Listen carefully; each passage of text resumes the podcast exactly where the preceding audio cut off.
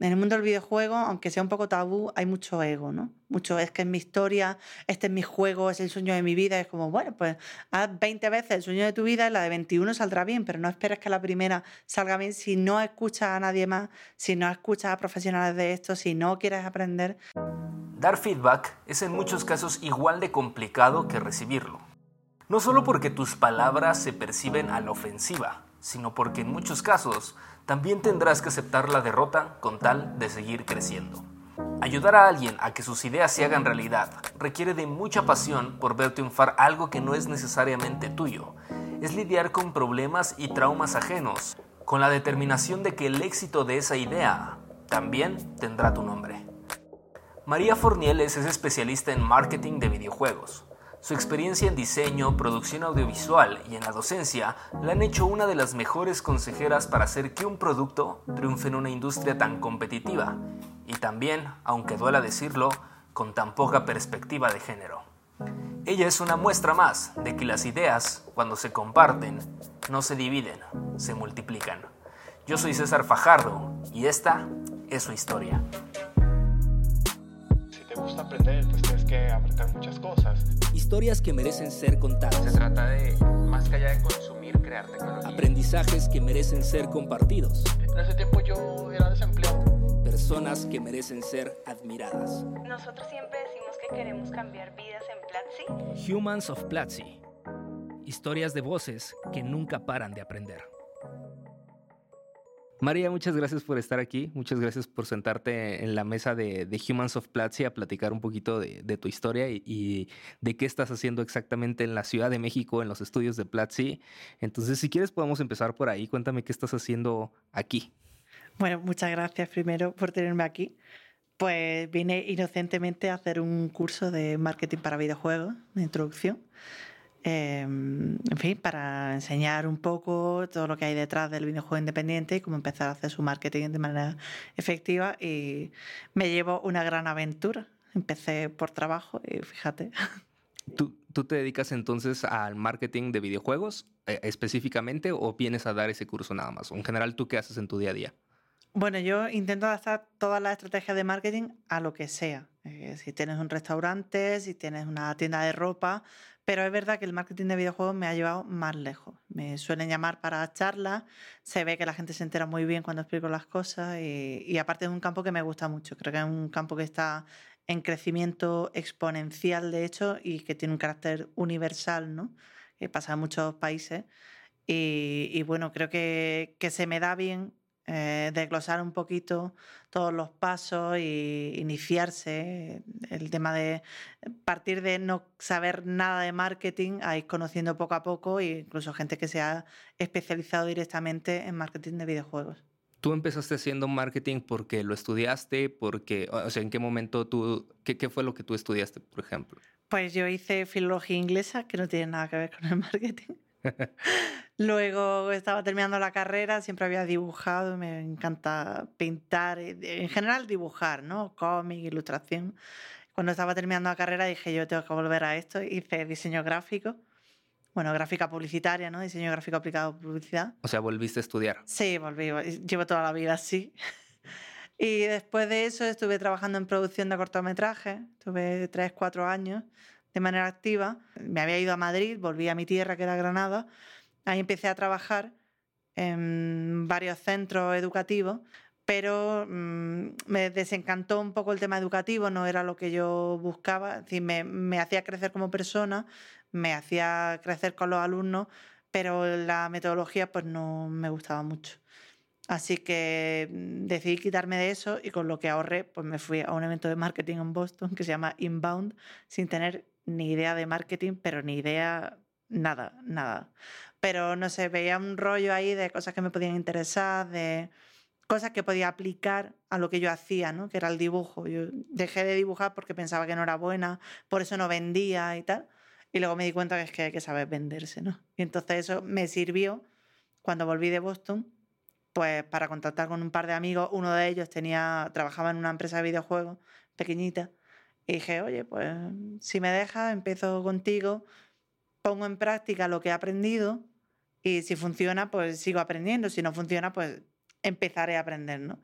Y aquello pues fue bastante bien. Y a raíz de eso pues ya me llamaron de otros estudios, me llamaban para conferencias, ¿no? Porque yo organizaba la información de una manera distinta, ¿no? Al no haber estudiado algo que fuera eh, oficial, ¿no? no era una carrera oficial, sino que yo lo había aprendido por mi cuenta, muchos de los estudios pequeños empatizaban con esa historia ¿no? de yo tampoco he estudiado marketing, pero si ella puede hacerlo, yo también puedo hacerlo. ¿no? Y, creo que ese era el punto fuerte. Y a raíz de ahí, pues ya me, me hice autónoma, me hice independiente y me dedico mucho a asesorar estudios. Eh, algunos de ellos para que hagan cosas y otros de ellos para que no la hagan y no cometan errores que le puedan salir muy caros. Oye, estos voy a decir pequeños saltos de fe, pero más bien grandes saltos de fe que tomaste, como cuando dijiste, no, me regreso a tomar diseño, o lo cuando dijiste, no, me voy a estudiar o a este congreso de Inbound y voy a meterme a marketing, cuando parece que no es, no parecen dentro de un camino lógico que, que habrías que seguir, como cuáles son los indicadores en, el que, en los que tú, o tú puedes identificar que digas, cuando sientes esto o esto fue lo que me hizo decir, ¿saben qué? Doy control Z o me regreso, o tal vez no control Z porque no, no necesariamente significa que borras todo lo que ya habías vivido, sino que más bien empiezas a orientarlo hacia otros lados. ¿Qué, qué elementos tú identificas que como que es necesario tal vez hacer este brinco y decir, ok, me animo a ver qué pasa? Pues para mí hay dos momentos cruciales en mi vida para esto. Eh, voy a hacer un spoiler. No le recomiendo a nadie que tenga que pasar por estas cosas, a nadie. Pero si de algo sirve mi experiencia y puedo ayudar a alguien con ella, por favor, que escuchen atentamente. Eh, yo con 21 años tuve una operación y salió mal. Estrepitosamente mal. Y ahí te das cuenta de que no estás valorando las cosas que tienes que valorar, ¿no? Pero mm, bueno, pues seguí y ese fue como el primer reclamo, ¿no? El primer, el primer momento en mi vida en el que sentí que eh, la vida era mucho más que estudiar una carrera, aprender tal, eh, encontrar un trabajo, ir a otro sitio, ser el mejor en lo que sea, ¿no? Esa sensación de competitividad. Y la siguiente vez, pues claro, porque aprendemos la lección, pero a veces se nos olvida, ¿no? Yo seguí y, y eso como que se me iba olvidando, ¿no? Pero el año pasado tuve otro momentazo de eso, en los que ahí sí que no lo contaba, ¿no? En plan de, estás firmando ya tu entierro prácticamente. Y cuando me vi que salía de eso, pues dije, ya no más, ya no necesito más lecciones de vida, ya no necesito más eh, llamadas de atención, ¿no? Y ahí fue cuando dije, yo voy a hacer las cosas que me gustan porque hoy estás y mañana no. Por eso no me gusta eh, animar a la gente a que haga lo que yo hago porque lo que yo hago viene de una experiencia muy personal, ¿no? Y tampoco quiero que suene a vender humo motivacional, unicornios y arcoíris, pero es muy triste eh, pasar por esas cosas y tú a lo mejor aprendes la experiencia y entiendes que la vida es mucho más que esto que te quieren vender, ¿no? Tu casa más grande, tu jardín más grande, tu marido más grande o lo que sea. Hay muchas más cosas detrás de eso y la vida son cosas mucho más sencillas pero también aprende a detectar eh, la gente que todavía no ha llegado a ese paso, que cada uno tenemos nuestro tiempo, ¿no? Y, y, distingues perfectamente lo que tú tienes que hacer de lo que hacen los demás, ¿no? Y aprendes mucho a... Este es mi momento de cambiar de ritmo y no tengo que explicarle a nadie por qué pasa, porque yo he tenido una serie de experiencias, ¿no? Y seguramente haya gente a la que todos prejuzgamos sin pensar que habrán tenido una serie de experiencias o no la han tenido todavía y están haciendo esas cosas. ¿no? Eh, creo que, el momento es el, el, momento en el que entiendes que tienes que vivir para ti, para ser feliz, para hacer las cosas que te gustan, porque hoy estás, mañana no lo sabes y eso nos puede pasar a cualquiera. Eh. No hace falta que vayas en un Ferrari a toda velocidad, no hace falta que te tiren en paracaídas, son cosas muy tontas que puedes tener un accidente y no contarlo, ¿no? Pero yo lo que recomiendo es que si sientes que tienes que cambiar de rumbo, que lo hagas, ¿sabes? Que nadie, nadie se muere por cambiar de rumbo, se muere por hacer locuras, tonterías, por no seguir consejos médicos, pero no por decir, bueno, pues me voy a quitar de la carrera de arquitectura y me meto a, yo qué sé, Bella Arte o algo así. No, no va a pasar nada.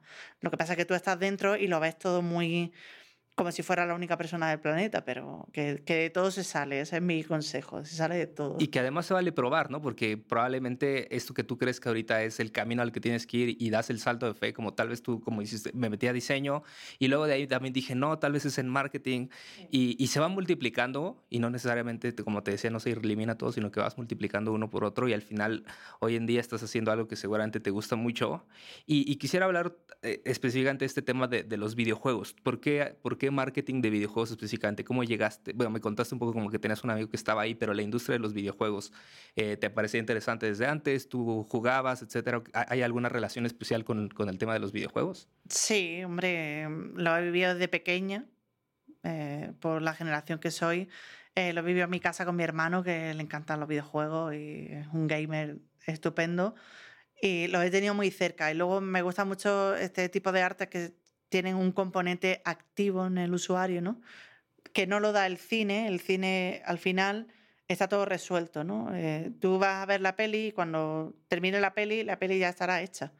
Eh, lo único que te lleva a casa es pues, tus sensaciones, lo que opinas y luego la ves dentro de 10 años. Pero el videojuego tiene un componente de actividad que no tienen otras artes. Y, a mí me resulta muy interesante, ¿no? Eh, cómo juegan con los estímulos, todo lo que hay de, ciencia detrás de ello, de, crear eh, escenarios que no existen, ¿no? La física de los objetos, que ya lo teníamos en la animación, por ejemplo, pero al llegar al videojuego, para que se haga creíble cuando tú estás jugando, eso para mí no lo, no lo tiene ningún arte más, ¿no? Es como el que le gusta el fútbol, pues no es lo mismo ver el fútbol que jugar al fútbol, ¿no? Si te gusta la música, no es lo mismo escuchar música que cantar música o tocar un instrumento o dedicarte en cuanto a la música. Y creo que los videojuegos dan un nivel de desarrollo psicológico que no te da ninguna disciplina más, ¿no? Que te sientes útil jugando, que tienes esa recompensa de que lo estás haciendo bien, aunque también tenga la de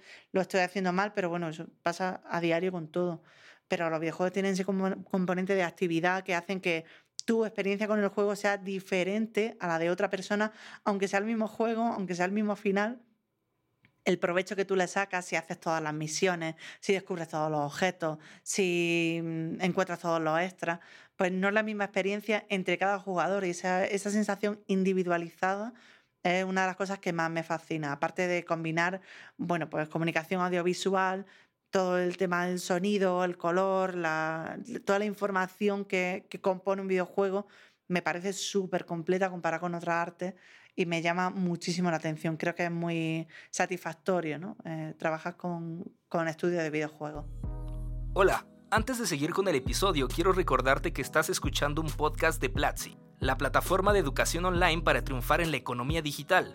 Con tu suscripción, tienes acceso a más de 300 cursos sobre programación, marketing, diseño, emprendimiento, videojuegos e inglés por menos de un dólar al día. Si estás disfrutando este contenido, te invito a que te unas y desbloquees tu futuro profesional. Prueba uno de nuestros cursos gratuitos entrando a platzi.com diagonal podcast. Ahora sí, seguimos con el episodio. A mí además me encanta que estemos haciendo este curso en Platzi, en la carrera de videojuegos, porque muchas veces cuando pensamos en videojuegos tal vez no estamos visualizando esta parte y seguramente a ti te ha tocado mucho eh, coincidir con, con, grandes creadores de videojuegos, que es como, bueno, tengo el, el, videojuego increíble, pero pues no sirve nada si nadie lo juega, ¿no? Y esa segunda nivel, esa segunda parte de, yo siempre he dicho que crear es la primera parte del proceso, ¿no? Es como, que ya hiciste la primera parte, pero ahora cómo lo pones en el spotlight, cómo lo pones en la vitrina, cómo haces que la gente se entere que existe, que es probablemente lo que, de lo que se habla este curso, ¿cierto? Sí, el videojuego también, desde el punto de vista del creador, tiene... Em, ese componente en el que es tu pieza, es tu criatura, ¿no? Y tú lo creas. Y mucha gente tiene esa sensación de que está malversando el videojuego porque está intentando venderlo, ¿no? Y hay que distinguir entre lo que tú haces desde una manera artística, que está muy bien y a mí me gusta mucho, ¿no? Eh, topa con muchos creadores que dicen, bueno, pues es que en mi videojuego no está hecho para que venda, ¿no? Y meses más tarde pues vienen llorando porque es que no se vende, ¿no? Y no tiene nada de malo vender tu videojuego, no eres ningún mercenario, no estás faltando a ningún principio, puede ser perfectamente compatible, ¿no? Pero tienes que tomar esa decisión de manera activa de voy a crear mi videojuego, lo voy a poner a la venta o lo voy a testear, ¿no? No, hablo ya directamente de sacarle un beneficio económico, sino mucha gente crea videojuegos y es muy celosa de que la gente lo, eh, lo juegue o lo pruebe o le haga alguna crítica, ¿no? Y hace poco hablaba con alguien y me decía una frase que me gustó muchísimo, es tu criatura, es tu juego, ponlo en el mercado, que la gente lo conozca y así podrá hacer más, ¿no? y me pareció Mm, pues una manera de enfocarlo súper preciosa, de, dejar de tener esos celos de porque es tuyo, porque tal, y querer crecer con el videojuego, crecer con la industria, crecer tú como persona, ¿no? Y ser pues, un creativo mejor, un desarrollador mejor. Me parecía muy interesante enfocarlo así para que la gente no diga, es que no se vende. No, es que tienes que ser consciente de que tienes que querer venderlo primero. Y a partir de ahí, pues ya generamos una estrategia que es todo lo que se ve en el curso, ¿no? Eh, mm, yo lo planteo como si fuera una única persona que quiere hacerlo todo. Da igual que tardes un año, 15 o 10 o 3 meses, pero que seas capaz de construir todo siendo alguien que quiere mucho a su producto, que lo adora, pero que quiere sacar más y vivir de eso. Pues todas las claves están ahí para que no llegues nunca a ese momento de decir, he sacado un videojuego y no se vende. Y el tema para monetizarlo, por ejemplo, eso involucra también un poco de tu labor, o sea, en el sentido de alguien crea un videojuego y, supongo que existen diferentes formas de monetizarlo. Puede ser desde venderlo directamente hasta una opción donde pues, pongan estas como publicidades que salen en los juegos de, que son gratis en, en, la app, pero seguramente existen también otros modelos de monetización por allá. ¿Tú estás involucrada en algo de eso? Sí, sí, de hecho la empresa que trabajo ahora, que es Badland Publishing, pues tiene precisamente ese tipo de servicio. Tú haces tu videojuego, tienes efectivamente, como dices, la opción de venderlo directamente, tienes la opción de encontrar una empresa que o bien te financie lo que es la creación del videojuego o bien contratas con ellos los servicios de distribución ¿no? para que lo coloques en retail, en mercado online con publicidad, en fin, que está bastante bien. Yo además eh, lo que busco con estos videojuegos independientes, estamos hablando siempre a niveles muy, muy bajitos, gente que acaba de salir de estudiar o que se está interesando ahora o que tiene alguna experiencia pero ya quiere conocer el mercado, eh, financiar no siempre es vender el videojuego, eso es sacarle también rentabilidad. Pero financiar puede ser, por ejemplo, que mientras estás haciendo tu videojuego generes un número de assets y esos assets los vendas en el mercado y con eso ganes dinero para comprar o para, por ejemplo, eh, contratar un compositor que te haga la banda sonora, ¿no? Y, no estás haciéndolo tú todo, un grafista que te haga los iconos y todos los banners y toda la publicidad o alguien que te gestione los anuncios en Internet, ¿no? Que, que no solo sea monetizar a través de venderle el producto, sino de generar algo que te dé dinero mientras produces el producto, ¿no? Que, que no te quedes ahí pensando. Yo siempre digo que hacer un videojuego siempre cuesta dinero, porque hasta ese café que te tomas con el amigo, porque ya no sabes qué más puedes hacer, porque Unity no engancha, porque ha puesto un código y no compila o lo que sea, ese café cuesta dinero y tienes que ser consciente de que vas a necesitar dinero siempre, siempre, a menor o mayor escala, pero tienes que pensar desde el minuto uno que hacer un juego te va a costar dinero, sí o sí. Oye, ya para cerrar, eh, hay una serie de preguntas que siempre hacemos en, el podcast eh, y, la primera va pues, orientada mucho también a, tu trabajo, que es lo que estamos hablando ahorita, que es que nos platiques qué es lo más difícil de tu trabajo. Uf, pues lo más difícil de mi trabajo es ser mujer en el mundo de los videojuegos. Eso es una de las cosas más difíciles. Se nos cuestiona todo constantemente, luego tenemos ese síndrome del impostor de, bueno, yo no soy, no soy tanto de videojuegos porque solo me gustan los últimos 250 que he jugado. Y esa es una de las mayores dificultades. Luego el, te enfrentas también al desconocimiento por parte del estudio de lo que tiene que eh, coordinar o conocer para que todo salga adelante. A veces pasa que en el estudio dominan mucho la parte de desarrollo, por ejemplo, pero en marketing no tienen a nadie y lo hacen ellos. Y claro, es muy difícil coordinarte con ellos porque están acostumbrados a una dinámica en la que, bueno, así está bien o esas cuatro cosas funcionan. Entonces, meterte e intentar limpiar eso de, de base, pues cuesta, ¿no? Porque te dicen, bueno, pues es que tampoco es tan importante, ¿no? O el tema gráfico, por ejemplo, de la parte de gráfica aplicada al marketing, decirles que tienen que cambiar algún color o que eh, para ASO y Google Play pues no funciona unos pictogramas o hay algo que no, no está bien del todo, ¿no? Bueno, pero es que este es mi personaje, yo quiero que se vea y que sea lo primero que vean, ¿no? Y entonces tienes que hacer una labor de convencerlos, ¿no? De, también eh, justificándoles por qué propone ese cambio, ¿no? Pero muchas veces que son muy celosos de su contenido y les cuesta mucho el, que tú llegues, claro, llegáis como con un lanzallamas y bueno, pues esto es mejorable, ¿no? Nunca le dices está mal, pero es mejorable y, les cuesta mucho aceptar los cambios y entender que el marketing va de la mano de todo lo que hagan, ¿no? Que no es algo que va aparte.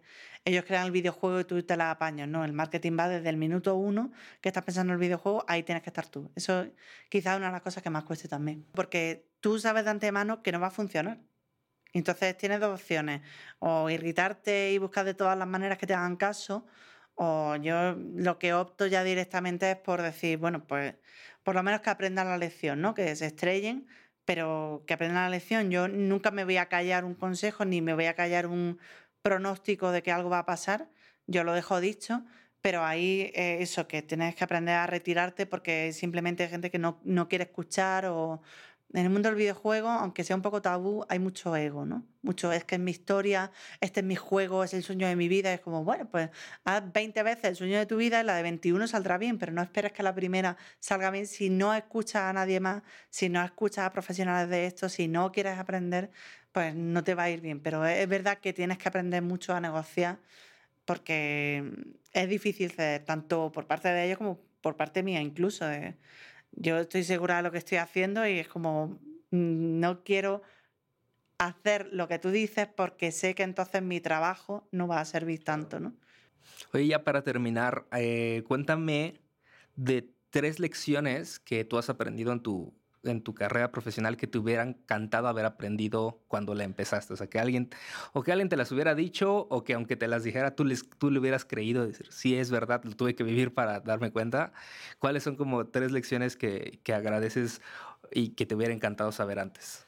Pues la primera de todo es que nadie se come a nadie. Yo soy una persona muy tímida y creo que si hubiera aprendido a socializar antes me hubiera ido mejor, porque He descubierto que cuando hablo con gente, conozco gente en los eventos y tal, al final ni nadie llora, ni nadie sufre, ¿no? Se lo pasan bien, yo me río con ellos, ellos se ríen conmigo y, tengo la sensación de que he perdido mucho tiempo siendo tímida innecesariamente, aunque sigo manteniendo la timidez, pero me ayudó mucho el pensar que cuando tengo una situación en la que la timidez me puede, pienso en todo lo que salgo ganando después, ¿no?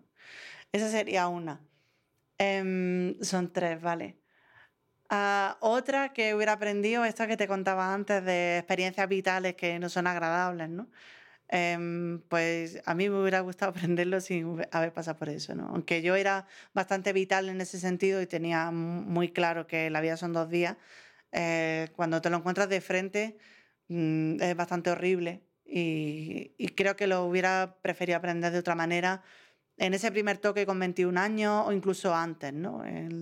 mi hermano decía, jugábamos mucho al arcano y mi hermano siempre dice, primero la bola y después el ladrillo, ¿no? Y es súper importante entender que las prioridades son las prioridades y sin ellas no tienen nada de lo demás, ¿no?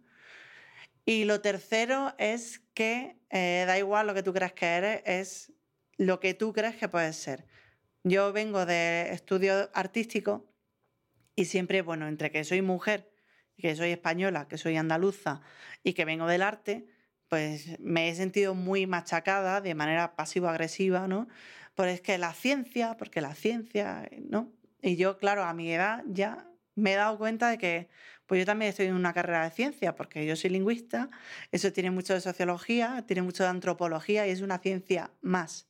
Y no te hace peor persona si no sabes de ciencia, no te hace peor persona si eres de arte y tal, ¿no? Y que que tienes que entender que lo que a ti te guste o lo que tú quieras aprender tiene la misma validez que cualquier carrera de ciencia de las buenas, como dicen, ¿no?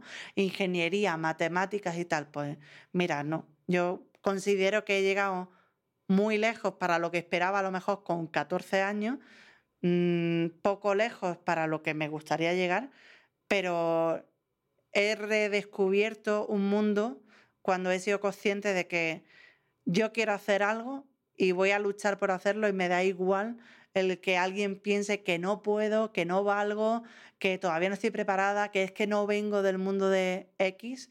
A mí ya, en el momento que aprendí que eso daba igual, mm, fui muchísimo más feliz y logré muchísimas más cosas. Perfecto, pues muchísimas gracias de verdad.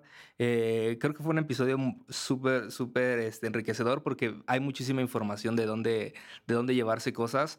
Creo que es un ángulo además eh, muy original esa parte de, ser como un asesor, ¿no? Como cómo trabajar con un creador cuando no necesariamente eh, tú estás viendo por, por, los mejores intereses, pero siempre esa, ese feedback o esa retroalimentación puede ser como forzosa o puede ser como incluso ofensiva. Entonces creo que es súper interesante para toda la gente que se dedica a crear, que estén conscientes de que existen muchas personas que pueden ayudarlos a multiplicar lo que están haciendo y que a veces ese proceso va a ser duro, pero que, que es, es, con las mejores intenciones. Eh, seguramente mucha gente aquí irá a, a brincar a tu curso para, para, saber más de, del curso de, de, marketing para videojuegos independientes, ¿cierto? Sí. Ese es el nombre oficial. Entonces, pues muchísimas gracias, María. Ojalá eh, hayas disfrutado esta plática y nos escuchamos en el próximo episodio. No sé si quieras eh, decirnos dónde te puede encontrar la gente o si tienes algunas redes sociales, algún URL donde te pueda buscar la gente. Tengo de todo, tengo página web que es mariafornieles.com. Ahí, ahí de hecho encontrarán las cosas que hago y las que ofrezco a los estudios y a creativos en general, con los diagnósticos, sesiones de Skype y demás. Estoy en redes sociales, en Twitter arroba María Videla, en Facebook María Fornieles, en Instagram soy Videlilla o María Fornieles Art. Las tengo separadas ahí para no dar la turra con, con, los gráficos. Y por lo demás, si quieren cualquier tipo de información, mariafornieles.gmail.com, si alguien tiene alguna duda, alguna consulta o está perdido como estaba yo en su momento, sin problema me puede contactar. Muchas gracias por tenerme en el podcast, me hace mucha ilusión. Muchas gracias. Gracias por escuchar un episodio más de Humans of Platzi. Si llegaste hasta acá y aún no tienes suscripción de Platzi, quiero agradecerte y regalarte una clase gratis del curso de creación de videojuegos para que veas todo lo que está sucediendo en esa industria. Accede a ella entrando a platzi.com diagonal humans. Tienes una semana a partir del lanzamiento de este episodio. En este podcast comparto las historias de las voces que nunca paran de aprender, estudiantes, profesores y miembros del Team Platzi que tienen algo que enseñar y compartir. Si te gustó este episodio, te invito a que lo compartas en tus redes sociales utilizando el hashtag Platzi Podcast. Y si tienes algún comentario, déjamelo en mi Twitter, arroba Fajardo César.